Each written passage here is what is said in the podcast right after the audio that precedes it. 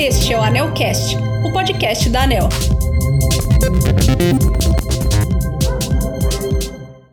Bom dia a todos. Nas últimas semanas, a Anel aprovou os editais de quatro leilões de geração.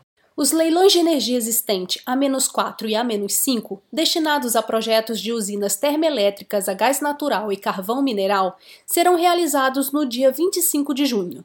Já os leilões de energia nova A-3 e A-4 foram reagendados para o dia 8 de julho e serão voltados à contratação de energia proveniente de novos empreendimentos de geração, a partir das fontes hídrica, eólica, solar, fotovoltaica e térmica a biomassa. Para falar sobre o tema, convidamos o diretor Efraim Cruz, relator dos processos de aprovação dos editais, e o especialista em regulação André Patrus, gerente executivo da CEL, Secretaria Executiva de Leilões. Efraim, bom dia. Muito bom dia, pessoal. Inicialmente eu gostaria de parabenizar todos da agência envolvidos com mais essa iniciativa de comunicação da ANEL e agradecer o convite de estar aqui no Anelcast, o nosso podcast da ANEL. Uma satisfação estar aqui hoje falando de leilões, em especial os leilões de geração de energia nova e energia existente, que tenho acompanhado a instrução como diretor relator, o que naturalmente é uma satisfação enorme, sobretudo por estarmos trazendo investimentos para o nosso país.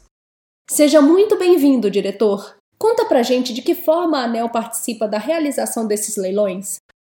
É preciso compreender que, nos termos do artigo 175 da Constituição Federal de 1988, a prestação de serviços públicos, caso não seja feita diretamente pelo Estado, ela deverá ser atribuída a concessionário e ou permissionários, sempre mediante licitação, que é a regra de contratação na administração pública federal.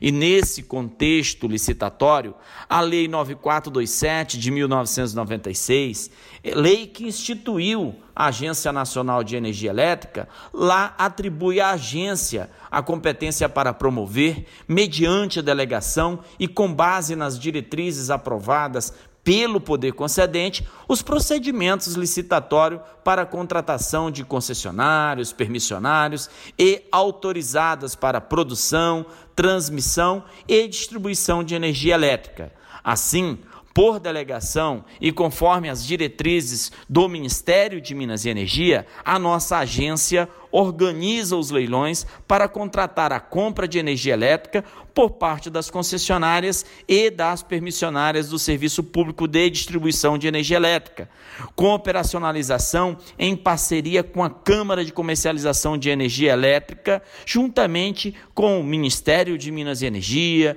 e a empresas de pesquisa energética, o qual é incumbida ali do planejamento setorial. Ou seja, de forma simplificada, a energia contratada nesses leilões irá abastecer as distribuidoras que entregam a energia para os consumidores brasileiros.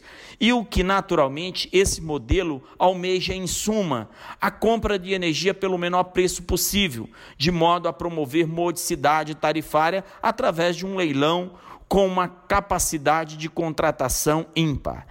Também temos como objetivo viabilizar a expansão da produção de energia, com a atração de investidores para a implantação de novas usinas e para expandir o nosso parque de geração.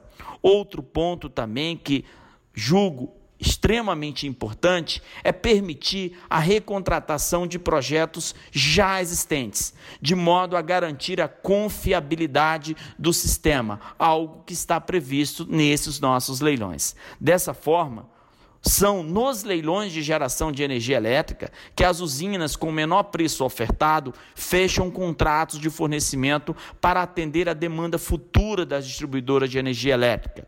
E nesse contexto, em minha relatoria, conforme falamos no início, aprovamos os editais dos leilões de energia existente A-4 e A-5, que são destinados a projetos de usinas termoelétricas a gás natural e carvão mineral, e dos leilões de energia nova A-3 e A-4, voltados à contratação de energia proveniente de novos empreendimentos de geração, a partir de fontes hídricas, eólica, solar, fotovoltaica, térmica e a biomassa.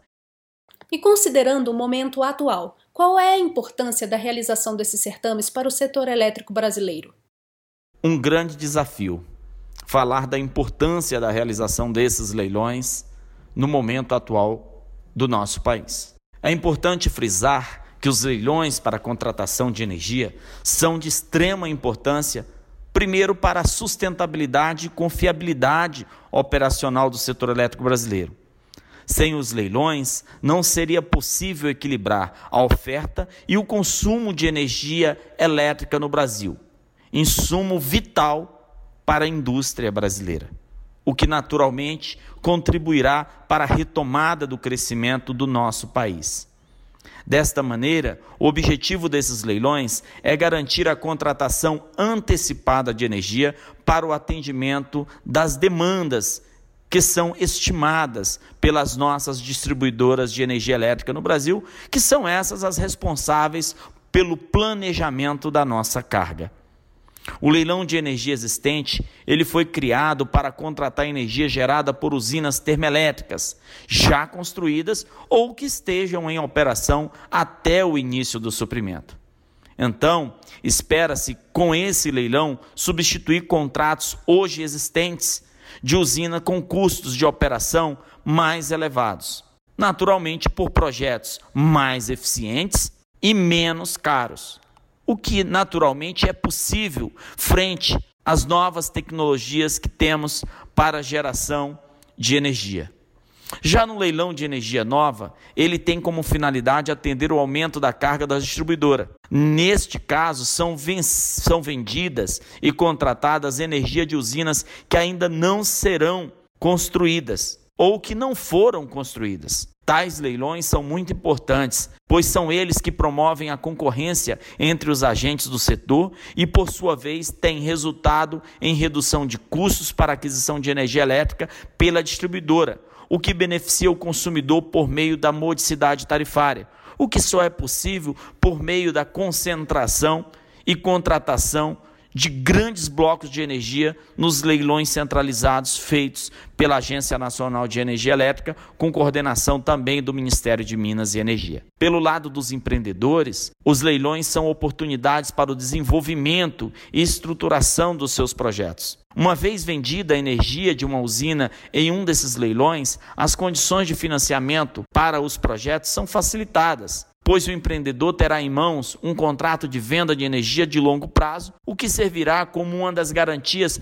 para o financiamento do projeto. O que convém informar que os contratos do setor elétrico, eles são classificados em sua maioria como AAA, ou seja, é uma garantia real para um financiamento. Por fim, esses leilões, vislumbrando as perspectivas no pós-pandemia, mais do que em outras ocasiões, trarão investimentos em diversas regiões do país, viabilizando projetos e movimentando a economia, que é o que nós mais estamos precisando neste momento de retomada econômica. E a agência, diante de sua reconhecida competência técnica e princípios como transparência e diálogo, Importante registrar que a agência obteve recentemente classificação de duas grandes agências mundiais de risco, tanto a Moody's quanto a Standard Poor's. Ambas classificaram o regulamento do setor elétrico brasileiro como indutores de investimentos, o que naturalmente nos dá a confiança e a certeza que os nossos leilões, para além do sucesso que já são, trarão uma contribuição significativa para a retomada econômica de um país no ambiente de pós-pandemia. Obrigada, Efraim. Agora vamos conversar com o gerente executivo da Secretaria Executiva de Leilões, André Patrus. Bom dia, Patrus. Bom dia. É um prazer participar deste episódio para tratar de um tema tão importante para o Brasil quanto é o tema dos leilões para a compra de energia elétrica. Você poderia falar sobre as principais diferenças entre essas modalidades de leilões? Antes de falar das diferenças entre os leilões de energia existente e os leilões de energia nova, penso ser importante registrar que, nos termos da nossa legislação setorial, a comercialização de energia elétrica pode ser realizada em dois ambientes distintos.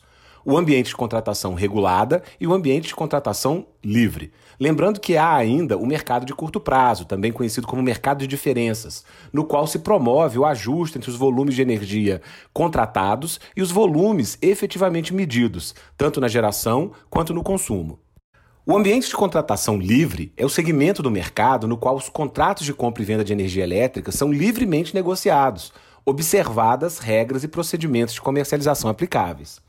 O chamado mercado livre é tipicamente formado por grandes consumidores que se estruturam para escolher seu próprio fornecedor de energia elétrica e com eles discutir e acertar preços e condições contratuais. Já o ambiente de contratação regulada é o ambiente no qual atuam as concessionárias de distribuição de energia elétrica que têm a obrigação de comprar energia para fornecer aos seus consumidores. Esse ambiente pretende garantir mais proteção aos consumidores de menor porte e mesmo aos de maior porte que não se sentem seguros em negociar e administrar seus próprios contratos de energia elétrica. Essa proteção se dá por meio das tarifas reguladas da distribuição, pela não obrigação de negociar e gerir seus próprios contratos e pela não exposição aos preços mais voláteis do mercado de diferenças. Os leilões de energia existente e nova se inserem justamente nesse ambiente regulado e são organizados conforme as diretrizes definidas pelo Ministério de Minas e Energia. Como o nome já indica, os leilões de energia existente visam contratar energia elétrica para atender a demanda já existente das distribuidoras, basicamente substituindo contratos que vão vencendo. Assim, Neles podem participar empreendimentos já existentes, ou seja, usinas que já se encontram em operação comercial no momento da publicação do edital. Já os leilões de energia nova existem para atender à expansão do mercado consumidor das distribuidoras, e deles podem participar projetos de novas usinas. Tanto nos leilões de energia existente quanto nos de energia nova, o critério de decisão é o menor preço de venda de energia elétrica para a distribuidora, o que implicará então na menor tarifa para os consumidores finais. Como os nomes também indicam, os leilões são realizados com antecedência em relação ao início da entrega da energia elétrica. Assim, os leilões de energia existente de 2021 são leilões A-4 e A-5 o que significa que, para o leilão A-4, o início do suprimento da energia será daqui a quatro anos, ou seja, em 1 de janeiro de 2025. Já o leilão A-5 será realizado com cinco anos de antecedência e, portanto, o suprimento se iniciará em 1 de janeiro de 2026. Em ambos os leilões, serão negociados contratos com 15 anos de duração e poderão participar apenas usinas de fonte termoelétrica, a gás natural ou a carvão mineral nacional. Já nos leilões de energia nova A-3 e A-4, poderão participar empreendimentos hidrelétricos, eólicos, solar fotovoltaicos e também termoelétricos a biomassa.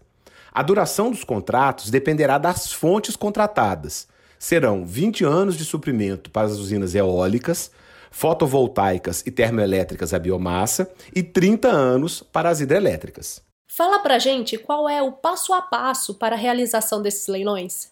É importante destacar que o Ministério de Minas e Energia tem divulgado um calendário trianual para os leilões setoriais, tanto os de geração quanto os de transmissão, o que é muito importante, pois confere previsibilidade para os empreendedores e para os investidores no setor elétrico. Mas, além desse calendário, são diversas as etapas necessárias para realizar os leilões de compra de energia elétrica. Primeiro, é necessário que o Ministério de Minas e Energia fixe as diretrizes de cada leilão, o que normalmente é feito por meio da emissão de uma portaria ministerial. Na sequência, a ANEL, com base nas diretrizes ministeriais e após realizar consulta pública para aprimorar os documentos, aprova o edital dos leilões.